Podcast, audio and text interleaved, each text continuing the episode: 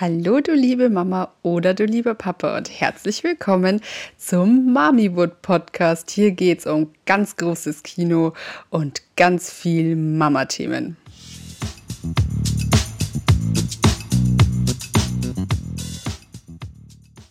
Hallo meine Lieben und herzlich willkommen zur neuen Folge vom Mamiwood Podcast. Ich habe heute gleich zwei richtig coole Gäste dabei. Das sind eigentlich meine, also ein, zwei von meinen Lieblings-Mami-Bloggern auf Instagram, nämlich die Sina und die Julia. Sina kennt ihr schon aus der, ich glaube, die dritte Folge war es, gell? Und die Julia ist heute zum ersten Mal dabei. Am Ende der Folge sagen die dann auch ihren Instagram-Namen, damit ihr natürlich fleißig folgen könnt. Aber zuallererst stellen sich die beiden mal nacheinander vor. Wir fangen mit der Sina an. Sina, wer bist du denn? Ja, hallihallo. Ähm, ich bin die Sina. Ich bin 29 Jahre alt und erzähle euch gleich ein bisschen äh, darüber, wie ich schwanger geworden bin. Und genau, das war nämlich ein bisschen komplizierter als auf normalem Weg. Ja. Und Julia, wer bist du?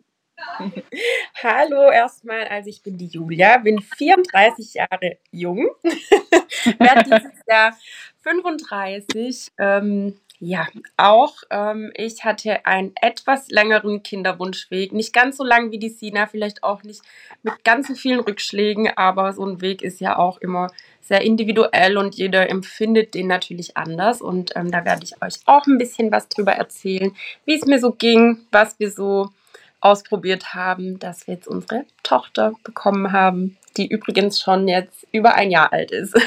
Das geht so schnell, oder? Ganz so ja. krass. Gott. Ja.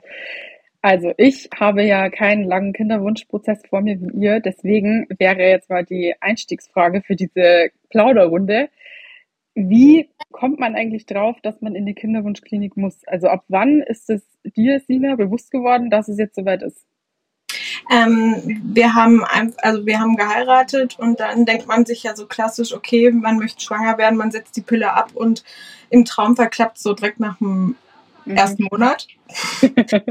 Ja, so, das war für mich wirklich eine schwierige Zeit, weil man setzt sehr, sehr, sehr viel Hoffnung und sehr, sehr viel sich selbst unter Druck, dass es klappt.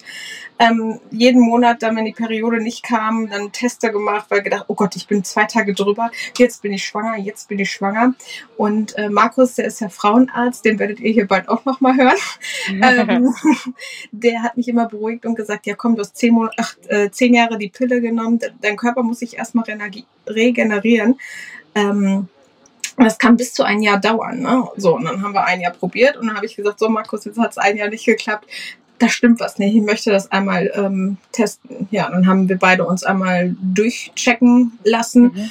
und ähm, ja, eine Überweisung für die Kinderwunschklinik dann bekommen. Boah, krass. Und wie war das für dich dann? Also hat, konnte dich der Markus so ein bisschen darauf vorbereiten, was jetzt so anstehen wird?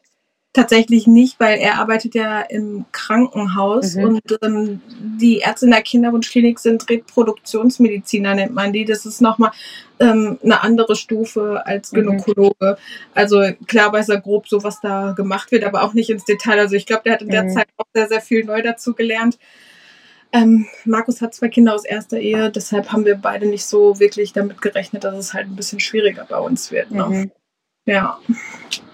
Okay, und dann ging deine, ja, dein Martyrium irgendwie los, gell? Ging ja sehr wir haben, ähm, wir haben uns einfach, also ich kannte leider keinen, der von meinen Freunden, mhm. der den gleichen Weg hatte. Ich habe äh, im Umkreis davon auch noch nie gehört. Vielleicht mal auf der Arbeit. Ich bin ja Kinderkrankenschwester von Neugeborenenstation, habe ich vielleicht mal ein paar Frauen damit erlebt, aber ich habe mich selber dafür nicht so interessiert, weil ich ja gedacht habe, okay, mir passiert sowas nicht. Ne? Mhm. Ähm, bei mir klappt das bestimmt schnell. Ich bin gesund, ich, meine Schilddrüse, Schilddrüse ist gut eingestellt, warum soll es nicht klappen?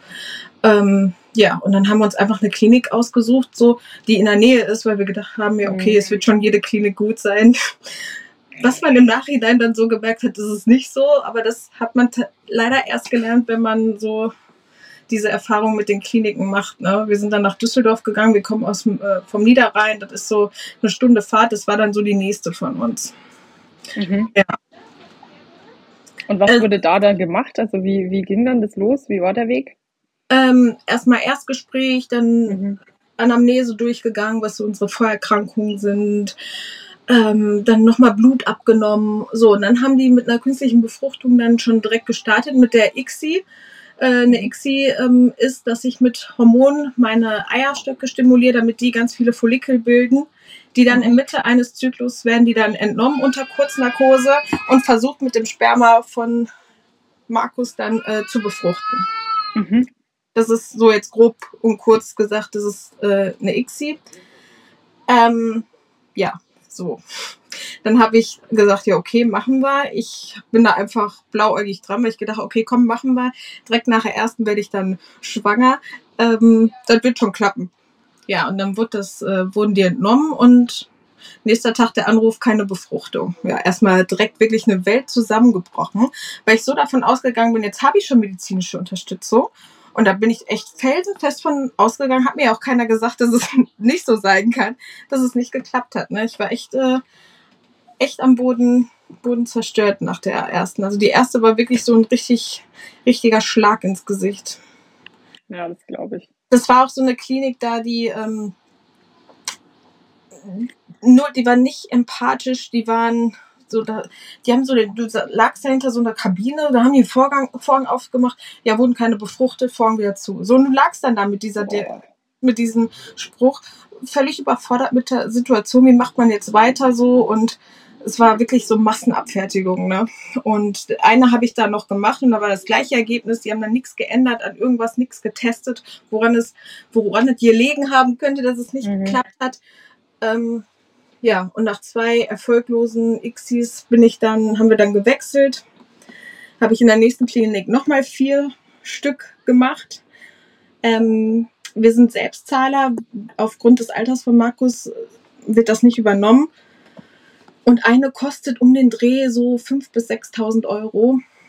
Ähm, wir wollten immer in Weiß heiraten. Also ich hatte immer den Traum, nach der Standesamtlichen nochmal schön groß in Weiß mit Hochzeitskleid zu heiraten. Aber ja, unsere Ersparnisse, Bausparvertrag, Kredit und alles sind dann halt, ist dann halt dafür draufgegangen. Mhm. Ne? Und ähm, ja, dann hatte ich in Remscheid halt, wie gesagt, nochmal vier von den künstlichen Befruchtungen. Da wurde auch was befruchtet. Ich konnte, ähm, ich habe mir eine Eizelle mal einsetzen lassen, mal zwei. Und tatsächlich auch zweimal, dass die mir drei eingesetzt haben. Also da hätte die Chance auch sein können, dass ich Drillinge bekomme.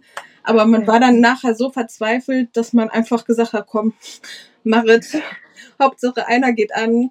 Ähm, aber ich war nie, ich wurde nie schwanger. Nie. Und dann mhm. habe ich irgendwann, ich glaube, das war nach der dritten ICSI, habe ich ähm, gesagt, boah, ich brauche jemanden, mit dem ich mich unterhalten kann, der so das Gleiche durchmacht. Und dann bin ich auf Instagram dann halt, ähm, habe ich das öffentlich gemacht, da habe ich Jules auch durch kennengelernt. Mhm. Ähm, die Kinderwunsch-Community, ähm, ja.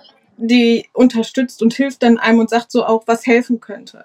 Und dann haben die halt zu mir gesagt, ja, mach doch mal diesen Test. Der heißt ERA-Test, da wird geguckt, wann ist der richtige Zeitpunkt, wann man einen befruchteten Embryo einsetzen muss.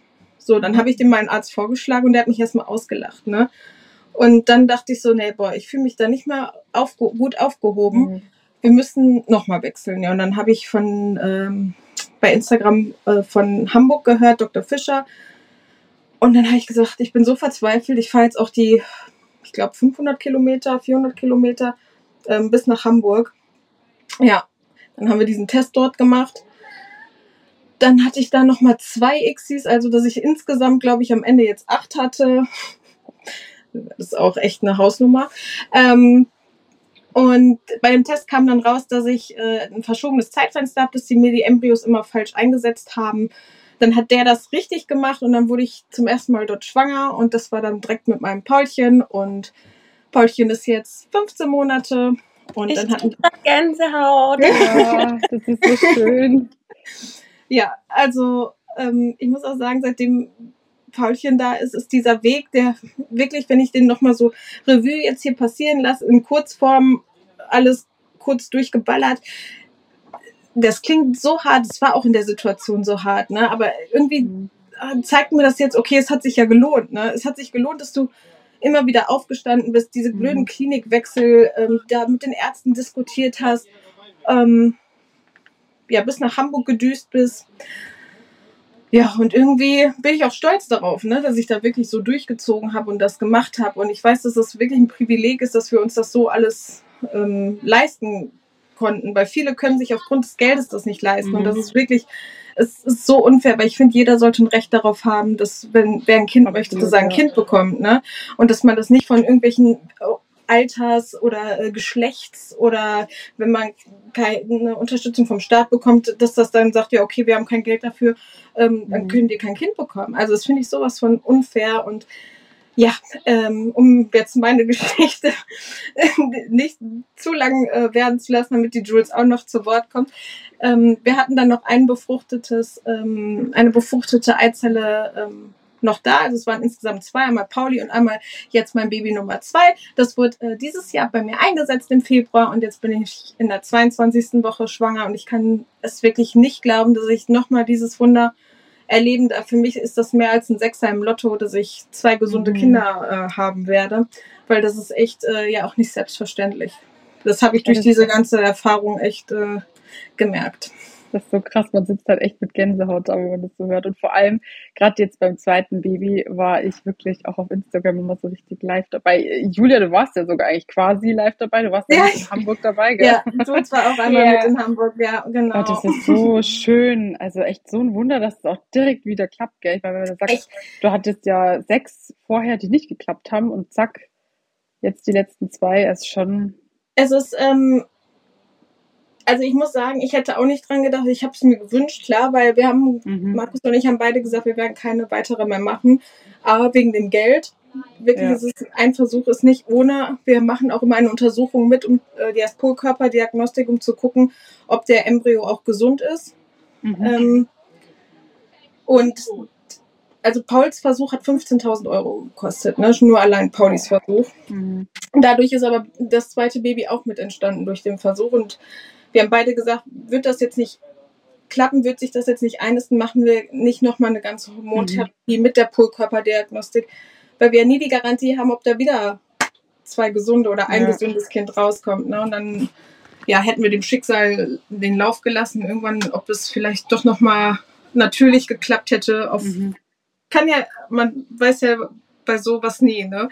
Passieren ja, ja immer mal wieder Wunder, aber ähm, ja, es hat geklappt und ich bin mehr als glücklich. Die Zeit von der ersten äh, Befruchtung, also in Düsseldorf damals in der Kinderwunschklinik, bis das dann in Hamburg, wie viel Zeit lag da dazwischen? Wie lange hast du das alles mitgemacht? Äh, zweieinhalb Jahre. Zweieinhalb Jahre, ist, oh, ist ja. krass. Ich kann mir das gar nicht vorstellen. Also wirklich, das ist echt, äh, wenn man sich so sehr wünscht und so, also boah. Wenn man da drin ist, ich glaube, das weiß die Jules auch, dass die Zyklen, die ziehen sich wie Kaugummi. Ne? Also die ziehen sich mhm. wirklich auch wenn du dann dieses negative Testergebnis hast, bis du wieder mhm. starten kannst. Es zieht sich wie Kaugummi. Und wenn man, wenn es geklappt hat und man schwanger ist und, oder man schon ein Kind hat, das wisst ihr beide, wie die Zeit dann vergeht mit ja. Kind. Das ist wirklich, ähm, es ist krass.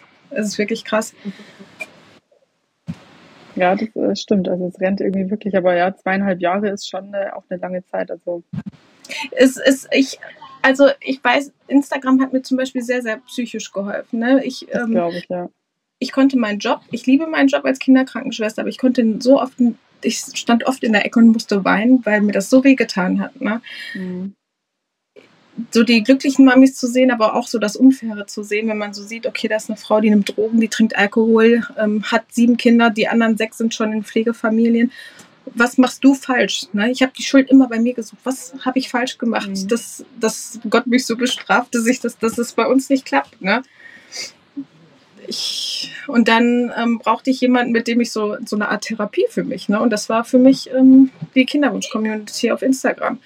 Heute immer noch viel, die mir schreiben und ähm, denen ich auch Gott sei Dank helfen kann, so wie mhm. mir damals hier geholfen wurde. Mhm. Ich finde das so krass, weil ich mir das gar nicht vorstellen kann, wann man eigentlich mit sich selbst dann so in, an dem Punkt angelangt ist, dass man sagt, okay, also irgendwas stimmt nicht, ich muss jetzt zum Arzt, ich muss mal gucken, weil man geht ja immer so, wie du sagst, du bist jung, du bist gesund, alles Du gehst sehr naiv gehst, an die Sache, ne? genau. Ne? Du gehst sehr ja. naiv daran, ja. Und ich will gar nicht wissen, wie viele Leute man eigentlich so im Umfeld auch hat, von denen man das gar nicht weiß, dass die auch so einen Weg hinter sich haben.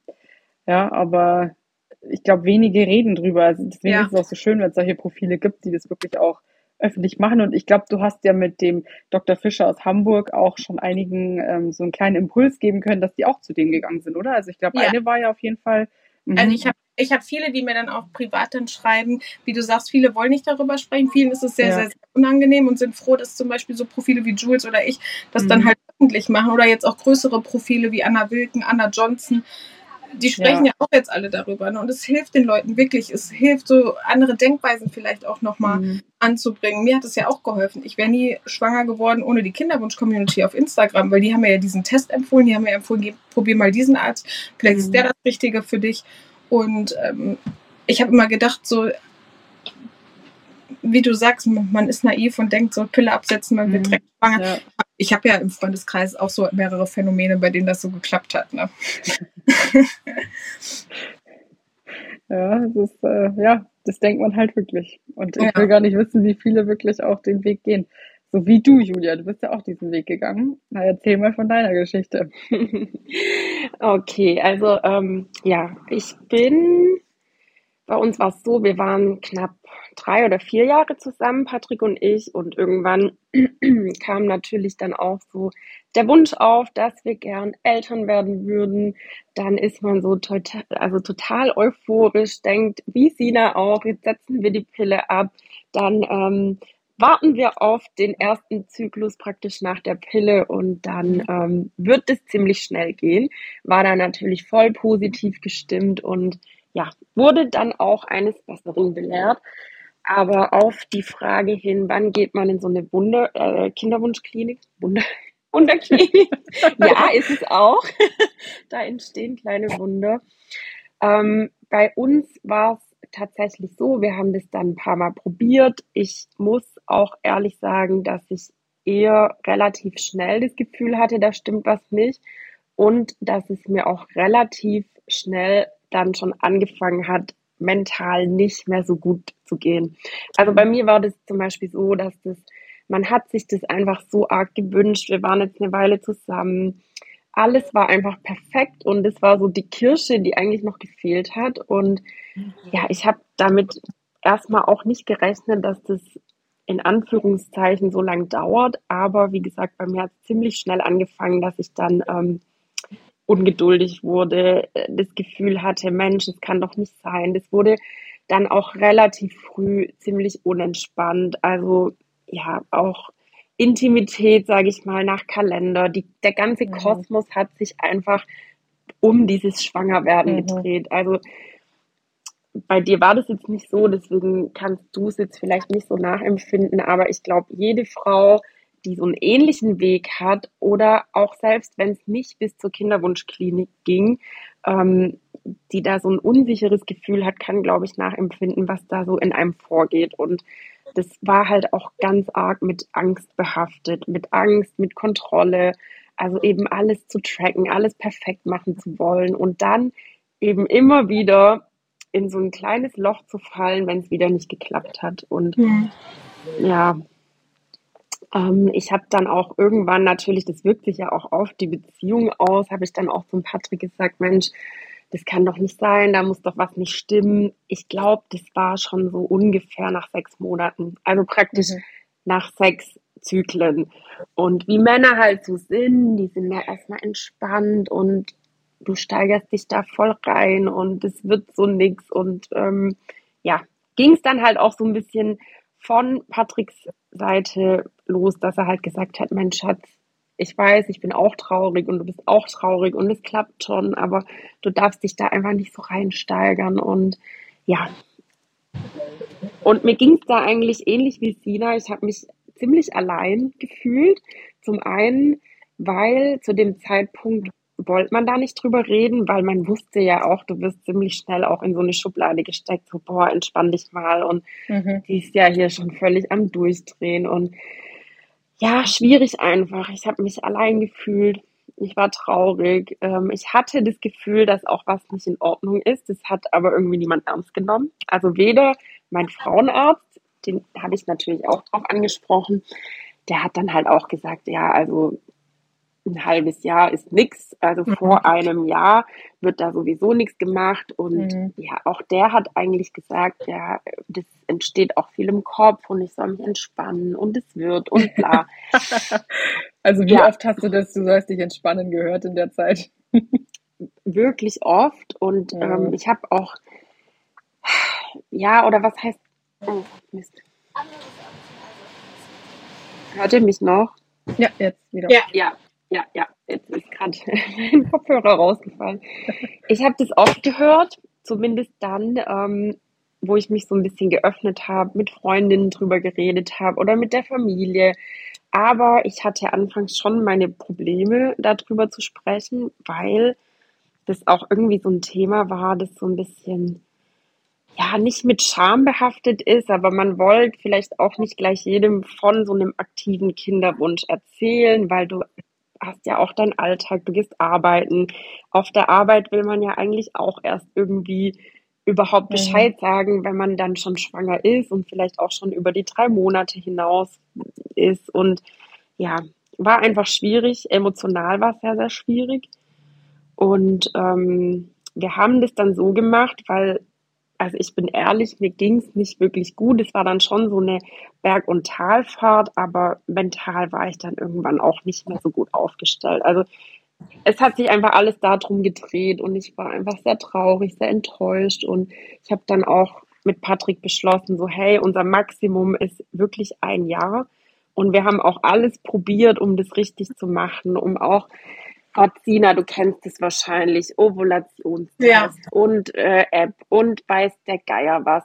Temperatur war- sowas. Ja, ich habe ich hab wirklich alles ausprobiert. Ich Mhm. habe mir ein teures Armband gekauft, das alles aufgezeichnet hat. Also das war auch einfach nicht schön. So die Intimität hat keinen Spaß mehr gemacht. Man hat es eigentlich nur gemacht, also mit dem einen Ziel. Und, Mhm. Und dann, du weißt ja selber, wie es ist, so kurz vorm Eisprung währenddessen und danach, dann gab es ja gefühlt nur noch das Thema. Ja, ganz schwierig. Und wir haben uns dann ein Limit gesetzt und haben tatsächlich auch vorher schon selber Maßnahmen eingeleitet. Also ich habe da mit Patrick besprochen, weil ich halt auch wusste und mich informiert hatte auf Instagram über die Kinderwunsch-Community. Ich habe Podcasts von Betroffenen gehört.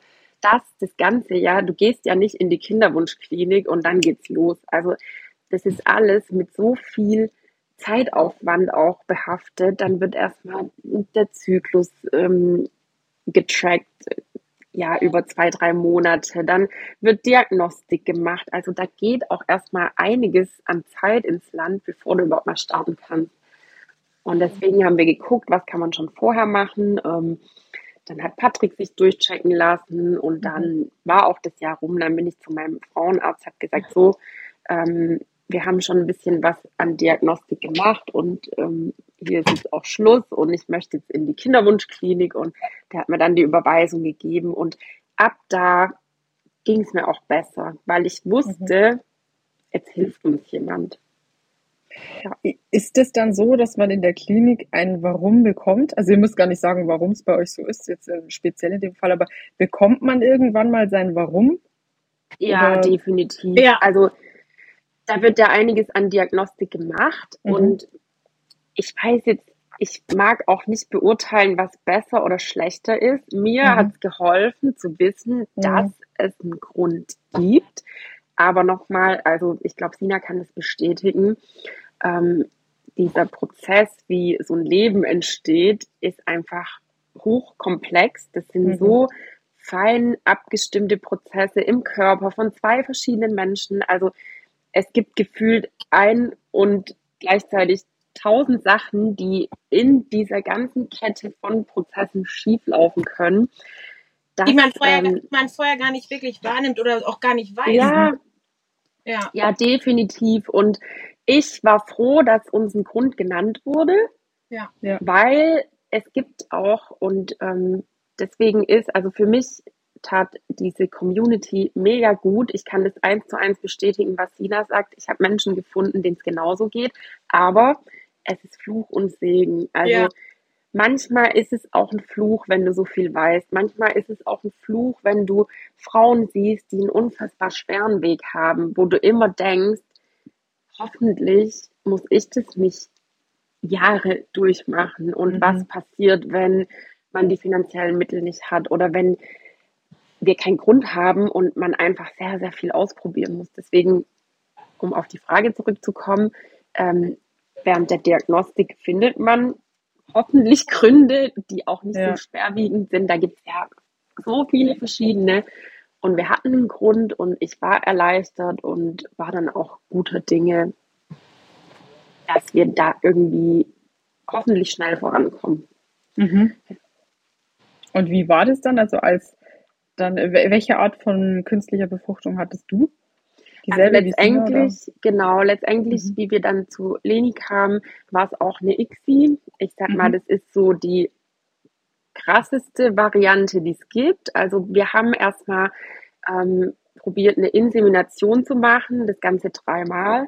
Ähm, die gucken einfach, woran liegt Ja, es gibt mhm. jetzt Frauen, die haben vielleicht Schwierigkeiten einfach in ihrem Zyklus, dass die nicht immer einen Eisprung haben, ähm, vielleicht nur zwei, drei in, in so einem ganzen Jahr oder so. Dann stellt man das mit Medikamenten ein.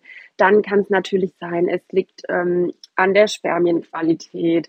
Da gibt es aber auch verschiedene ja, Schweregrade, sage ich jetzt mal, mhm. Sina, wo man dann einfach entscheidet, was liegt für ähm, eine Ursache vor und was ist die bestmögliche Behandlung. Und bei uns hat man erstmal gesagt, okay, wir gehen jetzt mal den Weg der Insemination. Also was macht man da? Man guckt, wie mein Zyklus ist. Entweder man unterstützt den leicht mit Medikamenten. Meiner war jetzt eigentlich immer, ja, ich nenne es jetzt mal Bilderbuchzyklus. Da war jetzt eigentlich nichts, ja, aber man, Genau. Manchmal gibt man trotzdem Medikamente, einfach, dass die ein besseres Timing haben. Mhm. So, äh, und äh, dann nimmt man sozusagen ähm, das Sperma und tut das dann ja in die Gebärmutter direkt injizieren. Ist man dabei wach? Also ist das, sind das so, so Sachen? Ja, aber das tut ja. nicht weh. Also das okay. kannst du vergleichen, wie wenn du ganz normal beim Frauenarzt auf dem Stuhl bist und das ist so eine ganz feine Kanüle, die geht dann okay. ähm, durch den Gebärmutterhals und damit verkürzt man einfach den Weg des Spermas. Also das ist dann ah, schon okay. relativ nah da, wo es hin muss. Und mhm. wenn du jetzt ein paar langsame Freunde hast oder auch nicht so viele, das wird ja alles untersucht, dann sagt man einfach, hey, die haben jetzt nicht mehr so einen schweren Weg durch dieses ganze mhm. weibliche Körperkonstrukt und erhofft sich dann, ähm, dass da praktisch dann eine Befruchtung stattfindet. Mhm. Das haben wir dreimal gemacht. Und ich wusste eigentlich auch schon, ja, nenne es self-fulfilling, keine Ahnung was, aber ich wusste einfach, das wird nichts. Ich habe das gewusst, mhm. ich habe das gemacht, weil so war einfach der Weg. Und ähm, das war so geil auch, Sina, ich weiß nicht, ob du dich erinnerst, ich glaube, du bist mir da auch schon gefolgt. Ich wusste schon bei der letzten Insemination, die wird nichts, wir waren da im Urlaub. Mhm. Ja. Ich war da dann auch echt drüber mit meiner Periode und die war eigentlich sehr zuverlässig. Das war einfach so eine Achterbahnfahrt der Gefühle, weil bevor wir in Urlaub sind, haben wir eigentlich schon die ICSI geplant und als ich in unserer Klinik angerufen habe und die gesagt haben, ja, hä, aber sie sind noch mitten im Inseminationszyklus, wollen wir den nicht abwarten? Nee, ich will, wenn das nicht klappt, mit der ICSI starten. Also habe ich ähm, die ganzen Medikamente gekauft. Wir haben das vorbereitet. Ich habe die in der Kühlbox mit nach Kroatien genommen. Keine Ahnung, 15 Stunden im Auto mit dem Wissen, vielleicht brauchen wir die gar nicht, weil es doch klappt. Also das war ganz crazy, aber deswegen sage ich, vielleicht ähm, war es so mit meiner Einstellung im Kopf, das kann gar nicht klappen, weil ich schon abgehakt hatte. Aber ich wusste irgendwie, das wird nichts. Ähm, ja, so war das. War das nicht damals diese Story, die du gepostet hast mit dem Kassenzettel von der Apotheke, irgendwie 700 oder 800 ja. Euro? Ja. Ah, krass. Ja, genau. ich meine, ich muss sagen, ich bin halt totaler Laie. Ich habe damit halt, also ich bin dir damals Tatsache auch schon gefolgt, lustigerweise, aber ähm, habe das halt also ich konnte halt mit dem ganzen Thema, sage ich mal so, nichts anfangen. Für mich war das immer, das war ein Xi. Ich wusste gar nicht, wie man es ausspricht, also bis jetzt. Und mhm. ich kenne mich halt mit dem ganzen Thema einfach überhaupt nicht aus. Deswegen. Du kannst gerne, Du kannst gerne, wenn du den Podcast äh, verlinkst in der Story, sonst auch nochmal ähm, sagen, wann du das machst, weil dann kann ich in meiner Story vielleicht kurz die Fachbegriffe einmal erklären. Ja. Oh ja, das wäre super. Ja. Ähm, ich weiß nicht, viele wollen ja auch nicht darüber sprechen. Ich kann dann auch gerne mhm. nochmal, ich habe einen Kinderwunschguide geschrieben. Den kann ich gerne dann auch nochmal an dem Tag verlinken, wo viele Untersuchungen drin sind, die vielleicht ja. einem helfen, nochmal anders zu denken und die vielleicht auch mal anzusprechen, sagen, hey, irgendwie klingt das nach mir, das könnte zu uns, zu unserem Problem, mhm. was wir haben, passen, das spreche ich mal an oder so. Das kannst du ja, ja gerne dann ähm, darauf hinweisen oder so, ja. Ja, das machen wir. Und also Julia, das war dann, du warst dann in Kroatien mit deinem Mann und äh, nee, damals noch Freund, gell? Da war ja noch gar nicht der Mann. Stimmt, und, ja. Äh, und dann hat die Klinik angerufen und hat gesagt, es hat nicht geklappt. Und du fängst nee, jetzt an mit den Medikamenten. wusste ich selber, oder? weil dann kam okay. äh, die, die Tante Rosa vorbei. Mhm, okay. Ich war ja dann drüber und mhm. ich habe einen Test eingepackt und wir haben auch da nochmal eingekauft. Boah, das war so schlimm, weil dann dachte ja. ich, jetzt hat es vielleicht doch geklappt, aber Ende vom Lied war, dass zum ersten Mal einfach mein Zyklus, glaube ich, fünf, sechs Tage verschoben war. Ich habe mich dann äh, irgendwann davor für, gegen Corona impfen lassen. Das war wahrscheinlich der ausschlaggebende Punkt, dass mein Zyklus durcheinander war. Mhm. Das hatte ich auch von vielen gehört oder von meinen Freundinnen, dass manchmal, ja, einfach weil der Körper natürlich auf die Impfung reagiert. Es ist wie wenn du krank wirst und dann mhm. schraubt er erstmal andere Dinge vielleicht auch runter. So mein Zyklus war oder meine Periode war einfach nur verspätet das war einfach so zwischen Hoffen und Bangen, ob es doch geklappt hat, ähm, ob es jetzt nicht geklappt hat. Und eigentlich, es war alles vorbereitet, aber als ich dann die Periode bekommen habe, war ich natürlich echt richtig enttäuscht, habe erstmal einen ganzen Tag geheult. Aber bei mir war das wirklich immer so, toi, toi, toi, oder muss man auch sagen, Gott sei Dank. Ich habe mich dann immer relativ schnell berappelt. Also ich war immer echt traurig und es war auch immer schlimm, aber so nach einem Tag war es dann mhm. bei mir okay, das wird jetzt abgehakt und mhm. wir machen weiter und das wird schon und dann habe ich mich auch so richtig gefreut, wenn wir dann mit der Stimulation starten und so. Das war einfach für mich die pure Vorfreude. Also ich glaube, es gibt viele, die Angst haben davor, weil der Körper reagiert auf die Stimulation, finde ich schon krass es kostet auch Überwindung, sich jeden Tag Spritzen zu setzen. Aber bei mir war das einfach so, ich war richtig stolz auf mich und habe gedacht, jetzt wird es und habe mich voll gefreut. Ich habe mich so richtig auf die ICSI gefreut.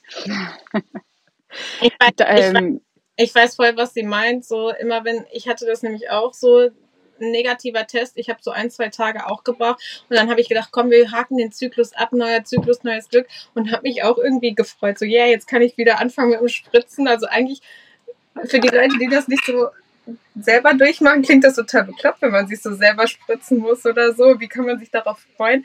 Aber irgendwie so der Weg ist das Ziel, ne, Jules? Also mhm. irgendwie dachte ja. man, man weiß ja, wofür man das macht, jetzt geht's wieder los, ne?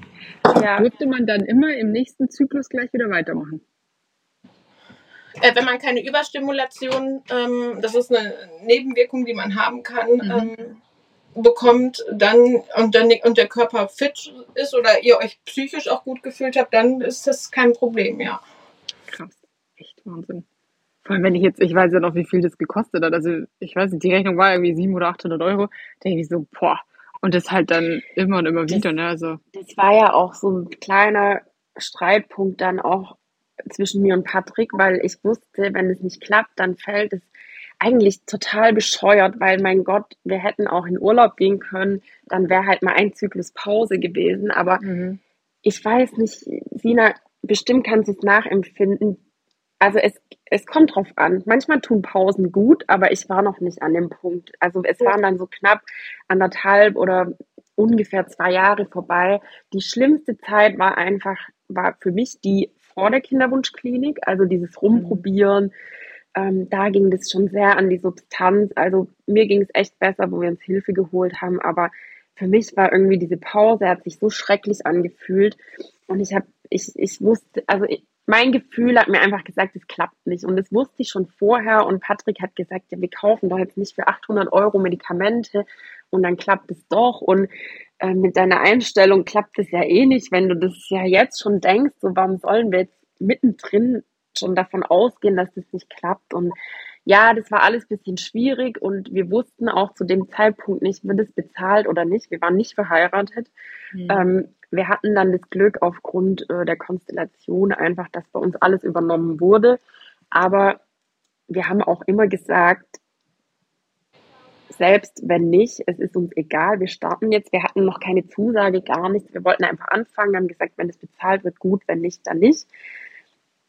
Es ist ein Privileg, das wissen wir. Viele können das nicht. Und ähm, ja, dafür sind wir auch sehr dankbar. Aber nichtsdestotrotz äh, wussten wir auch nicht, wie viel Geld es verschlingen wird. Es mhm. variiert auch von Klinik zu Klinik. Ich habe Gott sei Dank ähm, nicht die Erfahrung machen müssen wie Sina, dass wir da rumgewechselt haben. Aber dadurch, dass man so viel mitkriegt von anderen auf Social Media, ist es halt auch immer mit viel Unsicherheit behaftet. Mhm. Ja, wie mhm. findest du jetzt eine gute Klinik? Was ist eine gute Klinik? Ich hatte mich informiert, was gibt's für Methoden.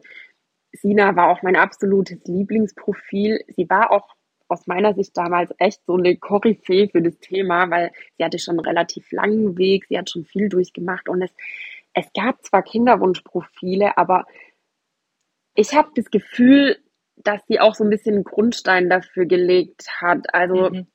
sie war schon für mich dieses Profil, so wo man viel Infos gekriegt hat und die Community ist dann auch gewachsen. Oder wie, wie siehst du das, Sina? Gab es da schon?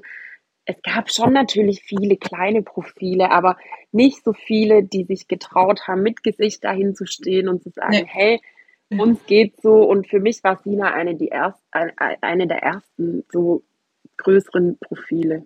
Ich habe auch das Gefühl, dass es mehr geworden ist, was mich total freut. Ich versuche auch immer alle zu ermutigen, sprecht darüber, ihr helft anderen damit.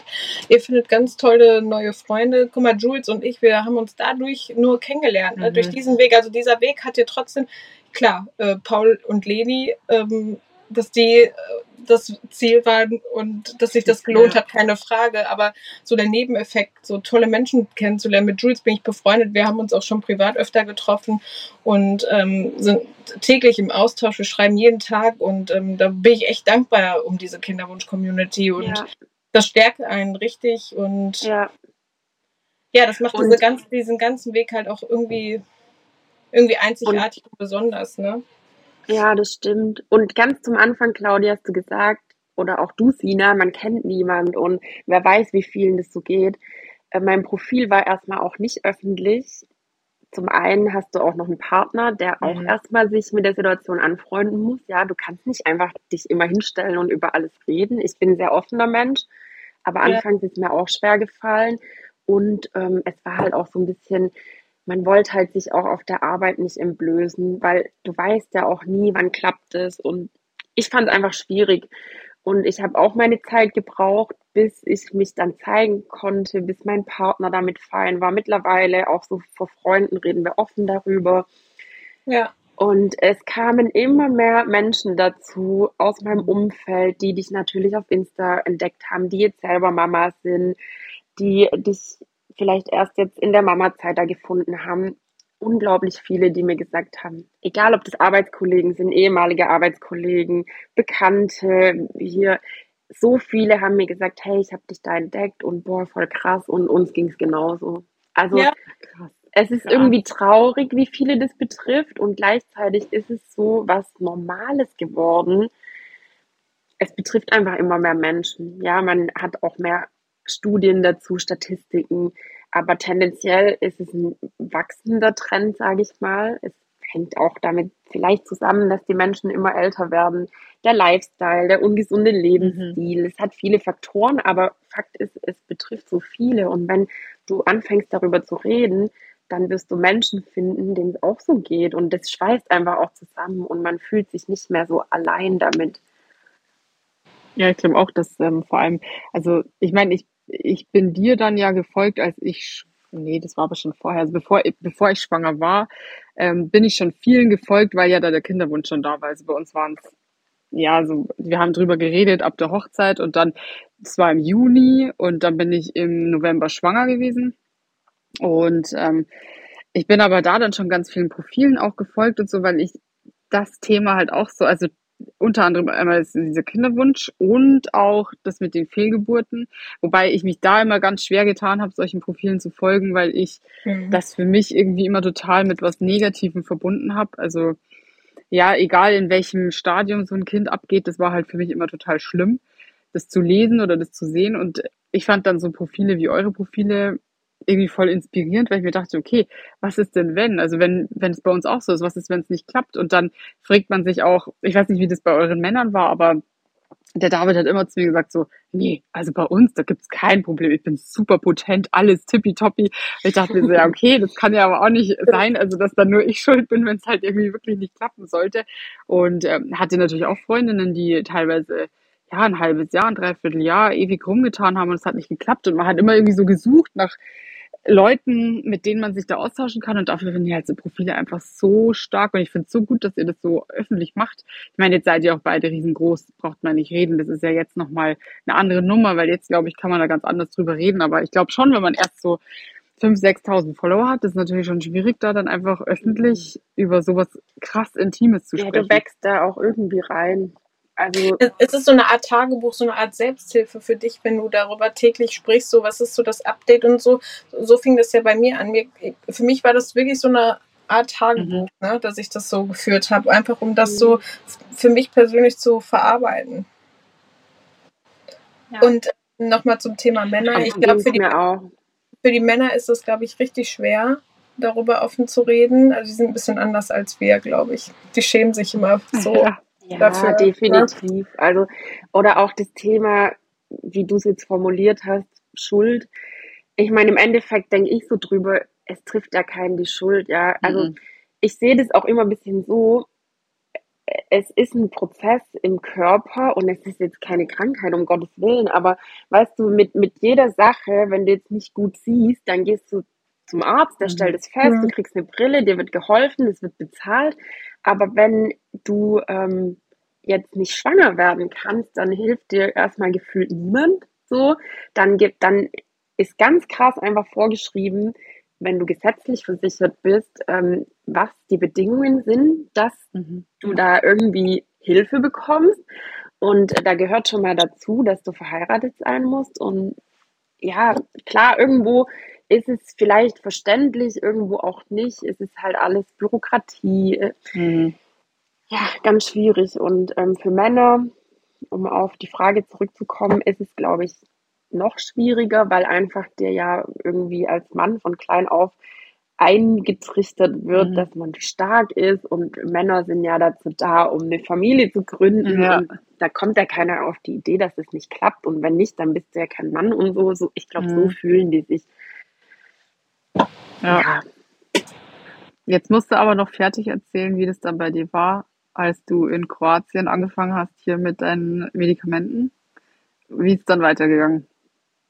Ja, also ich habe dann stimuliert, genau wie die Sina, mhm. hatte da einen Stimulationsplan, habe dann ähm, jeden Tag mir meine Medikamente gespritzt. Wir sind dann auch irgendwann wieder nach Hause gefahren. Ich weiß gar nicht mehr genau, wie lang die Stimulation ging, aber es es variiert so ein bisschen. Also du hast dann Untersuchungen, dann guckt man, wie dein Körper auf die Medikamente reagiert.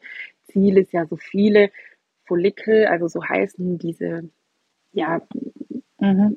da reifen die Eizellen ran. Normalerweise hast du ja eine, die dominant ist, eine große, das ist die, die springt. Ähm, also meistens ist es eine, manchmal können es auch zwei sein, so entstehen dann auch Zwillinge in so einem natürlichen Vorgang oder können Zwillinge entstehen. Ähm, genau, da wird stimuliert. Ziel ist es, möglichst viele große Follikel zu haben und dann werden die auch irgendwann entnommen, wenn es dann soweit ist, unter der Narkose. Genau, und das haben wir dann alles gemacht. Wir waren dann wieder zurück. Ich hatte meine Kontrolltermine. Körper hat gut reagiert. Ich hatte schon auch körperlich dann ein bisschen zu kämpfen mit mhm. einer, ich weiß gar nicht, wie schwer die Überstimulation war, aber ich weiß noch, als wir dann die Befruchtung hatten, den Transfer und so hatten, ähm, war ich bei meiner besten Freundin auf der Hochzeit. Mein Bauch sah aus, als wäre ich schon in der, also größer als Sina ihrer jetzt. als wäre ich schon irgendwie im letzten Schwangerschaftsdrittel. Also ich hatte schon echt riesen aufgeblähten Bauchschmerzen in den Eierstöcken. aber es hat sich alles gelohnt. Ja, wir hatten letztendlich, um das ein bisschen abzukürzen, eine ICSI. Es hat tatsächlich direkt geklappt, worüber ich sehr dankbar bin. Aber ich habe ich hab auch zum Patrick gesagt, hey, einmal ist wirklich kein Mal. Das kannst du, auch wenn es traurig ist, aber das kannst du in dem Fall sagen. Es ist nicht ähm, üblich, dass das immer beim ersten Mal klappt. Ich mhm. hatte einen tollen Reproduktionsmediziner. Ich habe das schon gespürt, auch anhand der Behandlungsmethoden, die er vorgeschlagen hat, dass die auch so Zusatzleistungen hatten.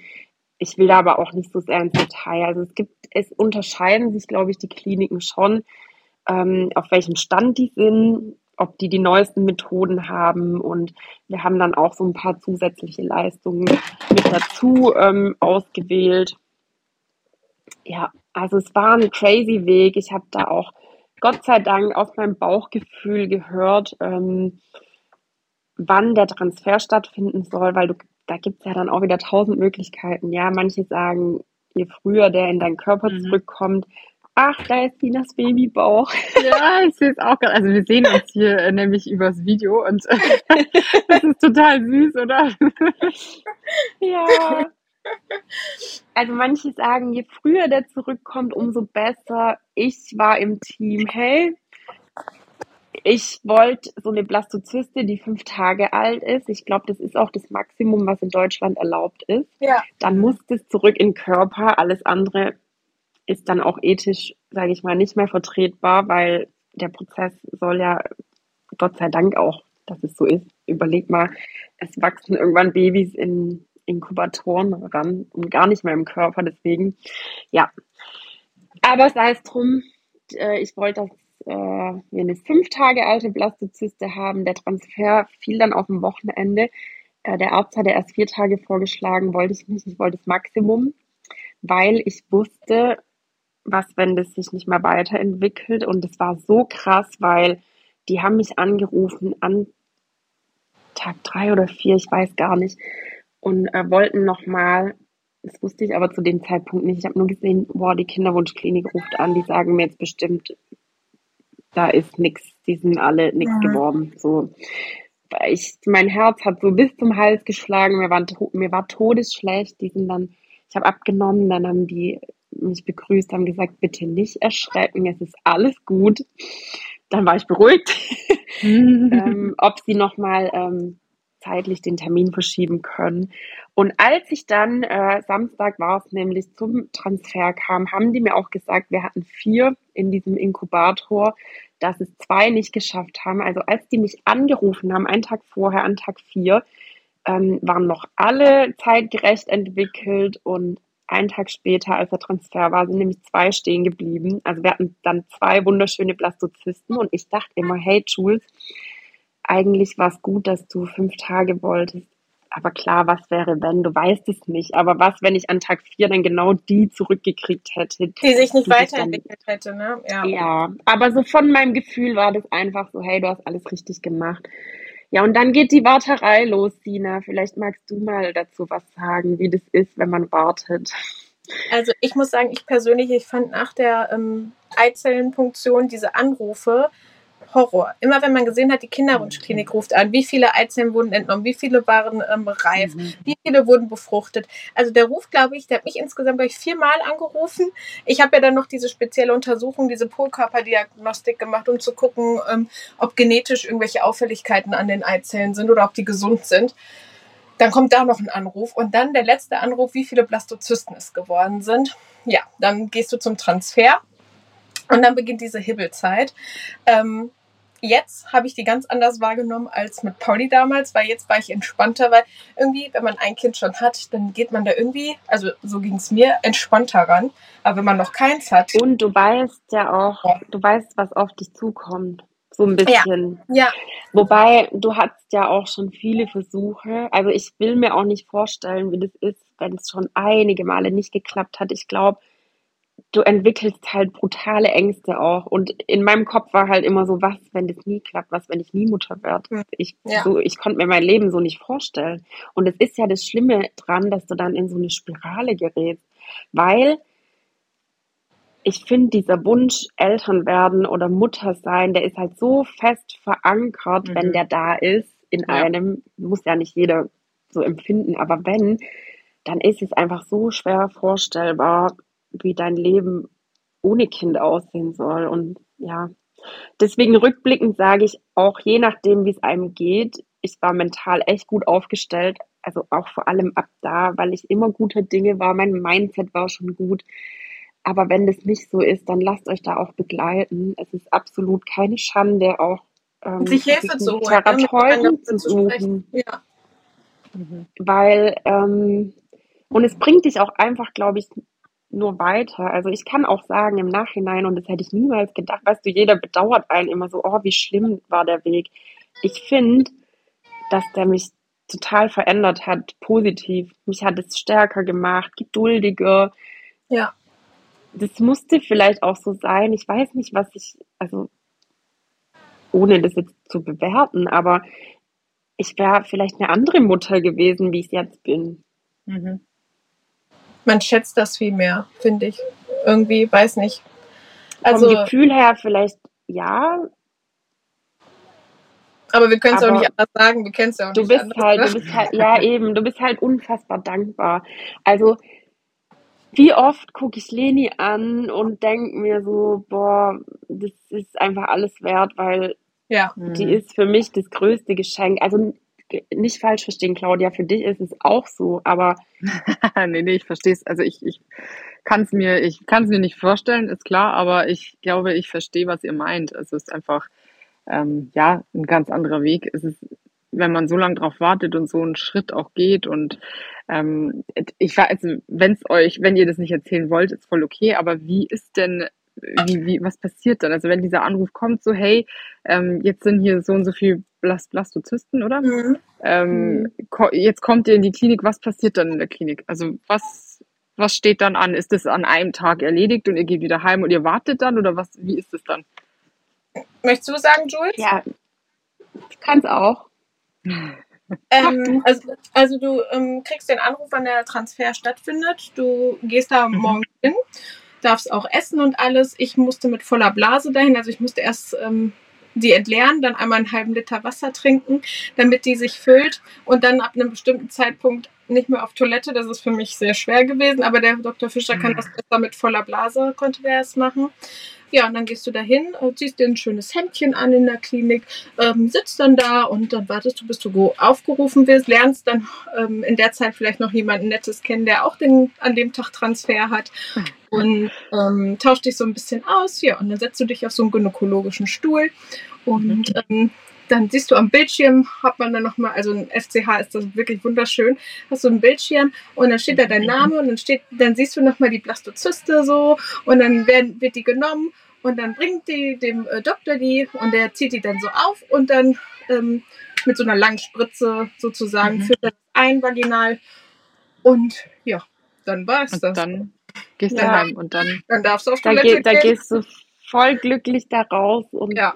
denkst so, boah, jetzt habe ich unser Baby im Bauch. Krass. Ja. Und ab wann könnt, kann man dann testen? Also ihr seid dann daheim? Also Sina, da sind wir ja komplett unterschiedlich. Sina ist ja die Testing Queen, ich war immer Anti-Test. Erzähl mal, Sina. Ähm, ich mache immer Testreihen, um mich einfach selbst darauf vorzubereiten und zu schützen. Ähm, bei Päuchchen habe ich an Tag 5 ähm, positiv getestet und jetzt äh, beim zweiten Baby an Tag 4. Aber es kommt darauf an, was du für eine Qualität und ja. wie weit deine Eizelle ist. Leute, die ähm, mhm. Transfer hatten am Tag 3 Stadium, die können nicht so früh testen.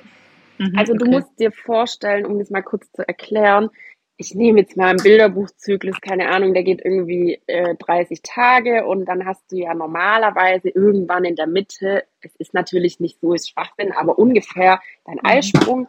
Und wenn man dann auf ganz natürlichem Weg einfach ähm, Liebe macht und äh, man hat seinen Eisprung und das wird befruchtet, dann geht ja so eine gewisse Zeit ins Land die Eizelle wandert, die befruchtete, die teilt sich ein paar Mal und nistet sich dann ein.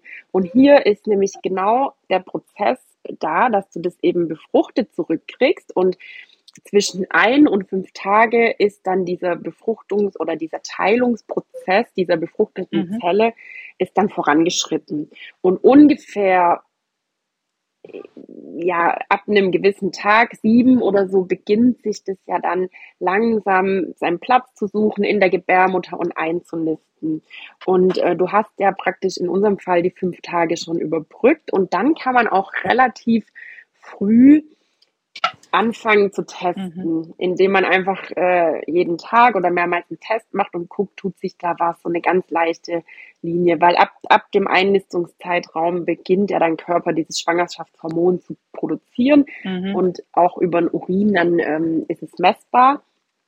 Und ähm, ja, also ich glaube, Sina, meistens von den positiv getesteten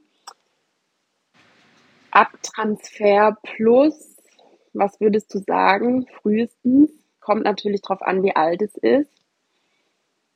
Boah, das ist, ich, boah, ich finde es so schwer zu sagen, weil ähm, manche Ist spritzen ja auch bei noch- jedem anders.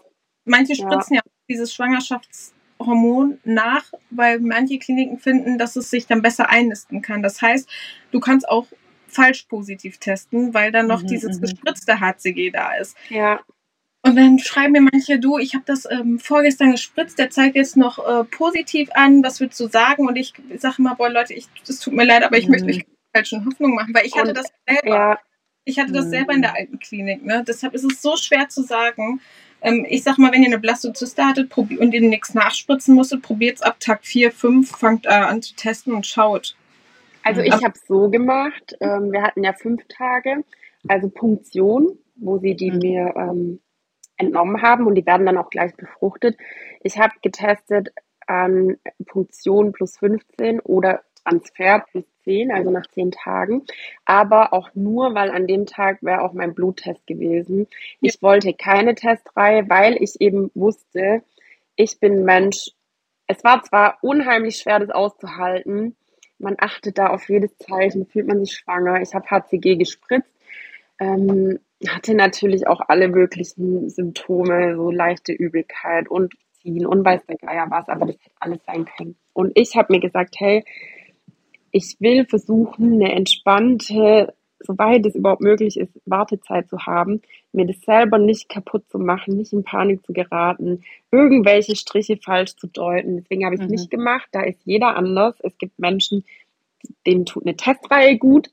Ich wollte einfach nur wissen, was an dem Bluttest auf mich zukommt, weil ich bin danach auch arbeiten gegangen. Ich wollte nicht, wenn die anrufen im Büro, in Mhm. Tränen ausbrechen und Ja. ich bin nachts aufgewacht, weil ich auf Toilette musste, habe dann einfach ganz allein, Patrick hat geschlafen, den Test gemacht, saß da, wo Lenis Zimmer jetzt ist, äh, war mein Büro. Da lag dann dieser Test auf dem Tisch. Ich habe da drauf gestarrt. Es war ein digitaler. Und dann dauert es ja so ein bisschen, der blinkt Mhm. immer und dann stand da einfach schwanger. Nee, muss ich gleich wieder Ähm, weinen. Dann muss ich gleich Oh. selber wieder weinen. Und dann habe ich auch geweint. Also ich, das war, das war so der krasseste Moment in meinem Leben. Ich bin dann heulend zum Patrick rüber, hab den geweckt. Und der hat aber, der, der war dann auch voll traurig, weil der dachte, ich heul, weil es nicht geklappt hat. Oh Gott. Haben wir beide so, ich glaube, wir haben beide geweint. Das habe ich ihm verraten. Ja, aber es ist halt auch das größte Glück. Also ich finde es schon echt so, auch wenn die jetzt so da sind und man schaut die an und wenn die irgendwas machen Ja. und so, ich könnte ja jeden Tag irgendwie 20 Mal weinen, wenn der Ja. nur mal ganz süß guckt oder das ist so krass oder so ein Kind verändert irgendwie alles. Der läuft hier, der, wir sind ja campen gerade mit unserem Wohnwagen und der hat den Strand gesehen und rennt dahin und lacht und freut sich. Da musste ich, Hm. musste ich echt ein paar Tränen verdrücken, weil ich es so schön fand, was der für eine Freude bringt, Mhm. bringt, ne? Ja, total. Ja, Ja, so richtig crazy. Und im, im Nachhinein, ja, Sina, wie lang ging jetzt äh, dann bei euch der Kinderwunschweg bis zum Paul insgesamt? Äh, insgesamt dann dreieinhalb Jahre, also zweieinhalb Jahre Mhm. kind, äh, Kinderwunschklinik und ein Jahr so. Mhm. Ja, bei uns war es jetzt nicht ganz so lang. Ich würde auch nie bewerten, welcher Weg ist krasser. Ich meine, klar, also es gibt Nee, auch Menschen, die haben viele Schicksalsschläge und Mhm. vielleicht auch noch Fehlgeburten, Abgänge. oder machen das über Jahre. Es ist irgendwie alles schlimm, aber du kannst nie in die Menschen reingucken, weißt du. Ich sag mal, wie es mir in dem Jahr ging, es war jetzt vielleicht nicht super lang, aber trotzdem ging es einem nicht gut, weil du einfach nie weißt, klappt's. Und ja, von daher bin ich einfach so dankbar, dass wir nur ein, eine ICSI hatten. Mhm. Hätte auch anders laufen können, ne? Wird dann so eine Schwangerschaft eigentlich anders gesehen als äh, eine natürliche? Also ist es dann irgendwie risikobehafteter oder ist es ganz ähm, normal? Beim, beim Frauenarzt ähm, ist es, zählt es, glaube ich, nicht als Risikoschwangerschaft, aber du mhm. darfst mhm. trotzdem alle vier Wochen, ähm, darf ich zum äh, Gyn Gynäkologen zum Ultraschall kommen. Mhm. Okay. Also ne? bei mir Oder ist Jules ist keine, so, ist, mhm. ist, keine Also für die ne? ist es äh, relativ unrelevant. Deswegen, aber mir ist es auch wichtig zu, zu betonen, weil ich mag auch manchmal dieses Wort künstliche Befruchtung nicht. Das wird immer gern so hingestellt, wie ja. das ist jetzt was ganz Abnormales. So, ey, die haben ein Kind aus dem Labor. Aber im Prinzip, ja. also ich bin einfach dankbar für die medizinischen Möglichkeiten mhm. und es ist genauso natürlich mit ein bisschen Hilfe ja. und ein bisschen Rocket Science, ja, aber ja. es ist es ein einziger Zwischenschritt Vorgänge. gefühlt, ja, und dann wächst ja. halt auch ganz normal in euch an. Ja, das genau, ich, es ist genau, also genauso viel entstanden wie bei normalen, halt nur mit dem Richtig, ja. So. Ich war auch mit Frauen im Austausch, die gesagt haben, hey, eigentlich müssten wir in die Kinderwunschklinik, aber ich kann das nicht. Ich, ich, ich, ich, für mich ist es total schlimm. Ich, ich wollte es immer natürlich und ja, das passt auch vielleicht nicht zu meinem Glauben oder so. Also es gibt da schon Menschen, die, die damit sich ganz schwer tun. Mhm. Und ich verstehe das auch. Bei mir war das nie so und deswegen bin ich jetzt auch stolz drauf, dass wir da über da offen drüber reden können und sagen, hey, das ist was Normales. Mhm. Ja, Vielleicht ein bisschen außergewöhnlich, aber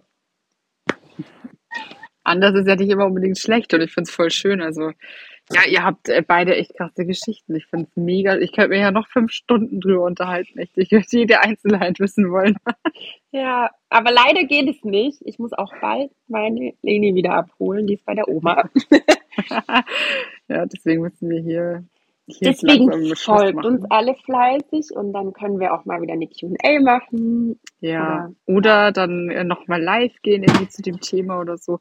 Oder auch nochmal eine Podcast Part 2, je nachdem, wenn dann irgendwie noch ein paar Wie viele Fragen, Fragen noch reinkommen, so. genau. Ja. ja. Ihr könnt, ihr könnt auch Jules und mich auch immer zu den Themen fragen. Ne? Das ist auch echt äh, kein Problem. Wer sich nicht öffentlich traut in so Fragerunden, kann auch gerne privat schreiben. Ähm, Deswegen ja. sagt beide mal kurz, wie ihr auf Instagram heißt. Ihr seid natürlich dann auch äh, in der Beschreibung verlinkt, das wisst ihr ja, aber sagt einmal kurz, wo man euch findet. Jules, fang du an. Gut. Äh, ja, ihr findet mich unter Bauchgefühl unterstrich Journey. Alles klein geschrieben. Und ich freue mich, wenn ihr vorbeischaut. Ich habe auch ein paar Highlights noch zum Thema Kinderwunsch ich bin jetzt seit über einem Jahr Mama. Also ich kann sagen, einmal Kinderwunschmädel, immer Kinderwunschmädel. Aber es steht natürlich jetzt auch nicht mehr so in meinem Fokus. Also nicht, weil ich mhm. sage, ich habe die Zeit vergessen. Ich bin immer eine von sieben sozusagen. Und ähm, genau, deswegen geht es auch viel jetzt natürlich um Mama-Gefühle, um das, was wir so erleben. Aber ähm, ja, hin und wieder spreche ich da auch mal wieder über das Thema und ich habe die Highlights und ihr könnt da auch ganz viel nachlesen, auch in älteren Beiträgen. Und deswegen freue ich mich, wenn ihr vorbeischaut. Und vielleicht inspiriert es euch auch, dass nicht jeder Weg ultra lang, ultra schwer sein muss. Das ist auch immer ganz wichtig zu sagen, weil jeder Mensch ist ja anders mhm. und äh, das motiviert vielleicht auch manche zu sagen, hey, ähm, ich brauche da keine Angst davor haben und es muss nicht sein. Ja. Ja. Ja, und ich, ähm, mein Profil ist Mind of Sina. Ähm, ihr findet, wie bei Jules auch in den Highlights was, mein Kinderwunschguide verlinke ich euch gerne in der Story und ähm, erkläre ich auch nochmal gerne die Fachbegriffe ein bisschen. Und äh, ich lege euch gerne ans Herz, ähm, setzt euch nicht unter Druck, ähm, lasst euch von keinem irgendwie äh, verunsichern oder so. Hört auf euer Bauchgefühl. Und äh, genau, es war sehr schön mit euch. Ja, es hat mir sehr viel Spaß schön. gemacht. Also jetzt Ja. mal, ich danke euch. Wir können ja gleich nochmal eine Runde weiter quatschen. Ich verabschiede mich nur von den Zuhörern. Ich bedanke mich, dass ihr mal wieder reingehört habt und freue mich auf euer Feedback und bis bald, Lieben.